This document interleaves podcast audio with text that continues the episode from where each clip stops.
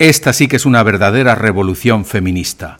Las mujeres iraníes, al quitarse el velo, no solo desafían a la policía religiosa y arriesgan sus vidas, están dinamitando la teocracia que gobierna Irán desde hace 40 años. Pero ¿por qué el mundo debería implicarse y no mirar a otro lado? Hola, soy Constantino de Miguel. 30 años de periodismo en cuatro países me convencieron de que al ciudadano no se le dice la verdad quiero contarte la actualidad sin la manipulación ideológica o comercial de los medios de comunicación tradicionales. Bienvenido a mi canal.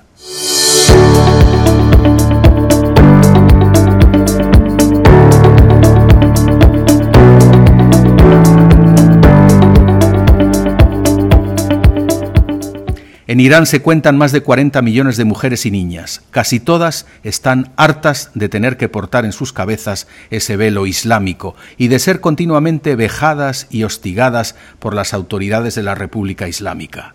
En Irán, toda mujer que no se cubra bien los brazos y las piernas, que no lleve el velo bien puesto, es una delincuente la policía moral patrulla por las calles y procede a inspeccionar a cualquier mujer como si fuera un objeto. Mide la cantidad de mechones que asoman en su cabeza, si lleva demasiado maquillaje o si la ropa no es la adecuada porque es muy colorida. De no respetarse esas normas sobre la indumentaria, hay pena de multa, detención y, de ser necesario, azotes y torturas que terminan en la muerte. A lo largo de los años se contabilizan 154 personas, no solo mujeres, asesinadas por no obedecer esas normas o por ser homosexuales o extravagantes. Normas de moralidad pública que en realidad no las dictaba el profeta Mahoma, sino los fanáticos clérigos islámicos que gobiernan Irán desde 1979. Entre las víctimas mortales, las jóvenes Sarina Esmail Sadek y Mila Shakarami. Sus historias han dado la vuelta al mundo. Son las adolescentes las que se rebelan, las que dan batalla en las calles, en las universidades y en las escuelas e institutos como este de Teherán.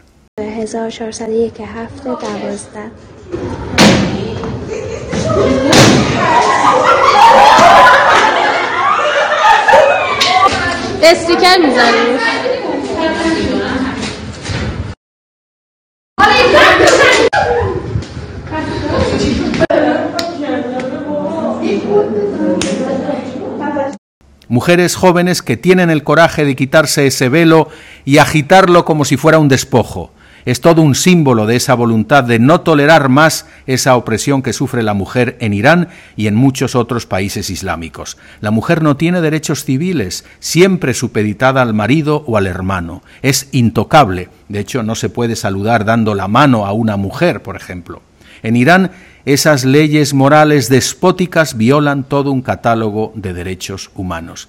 Y sin embargo, ante ese escándalo a apenas tres horas de avión de Europa, los líderes europeos no se atreven a condenar con firmeza al régimen de la República Islámica del Irán por esa obligación atávica y distópica que impone a las mujeres y por las penas desproporcionadas y crueles que aplica el establishment progre que gobierna Europa no quiere incomodar a Teherán y en general al mundo islámico, no siendo que les armen revueltas en casa los poderosos lobbies musulmanes. Es curioso también que las organizaciones feministas y colectivos LGTB que se llenan la boca defendiendo derechos a favor de la mujer, llevando esa lucha al extremo del totalitarismo de la ideología de género, apenas tengan iniciativas audaces en solidaridad con las mujeres iraníes o con las afganas que también sufren igual o peor suerte. Las actrices francesas sí han tenido hace poco un gesto de protesta. Más que cortarse el pelo, es hacer que los gobiernos corten todo vínculo con esa tiranía islámica, retirando, por ejemplo, a los embajadores en Teherán y movilizando masivamente a la gente en Europa en las calles e instituciones en solidaridad con las mujeres iraníes. Pero de momento las muchachas rebeldes de Persia están solas, aunque eso no las desanima el masivo movimiento que empezó a raíz de un velo, de un hijab, de un fular, es ahora una revolución femenina que gracias a las redes sociales ha contagiado a amplios sectores de la población iraní, harta de un régimen totalitario que regula todos los aspectos de la vida privada, pero es incapaz de mejorar la vida de los ciudadanos. Irán sufre un embargo de Estados Unidos sobre sus ventas de petróleo y el acceso a los mercados financieros, pero los propios iraníes señalan que si el país está en la ruina es por la corrupción y la mala gestión económica que ha provocado un desplome del rial, la moneda local, y una inflación que supera el 50%. Los salarios, incluso de los obreros de la industria petrolera, están por debajo del nivel de pobreza, igual que uno de cada tres iraníes.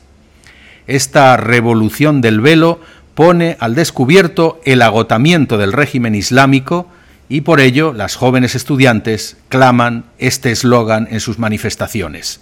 Pobreza, corrupción, muerte a la dictadura. La respuesta del régimen de los ayatollah dirigido por Khamenei es señalar a Israel y a Estados Unidos como instigadores de las protestas mientras en las calles se recrudece la represión y la persecución a disidentes con centenares de detenciones, mientras se aplica también una censura total con intentos por cerrar Internet. Elon Musk ha brindado el servicio de Internet vía satélite Starlink, pero Teherán lo bloquea como puede. ¿Y qué podemos esperar de esta revolución del velo? Mi pronóstico es que Irán puede sufrir la misma suerte que en 1978 cuando la protesta popular, en aquel caso por la corrupción y el desgobierno, fue respondida por el entonces máximo líder del país, el Shah de Persia, con represión policial y prisión para los opositores. Hoy el régimen islámico de Jamenei hace lo mismo, reprime y castiga, sin plantearse ninguna apertura o reforma, sin tolerar ninguna manifestación de descontento.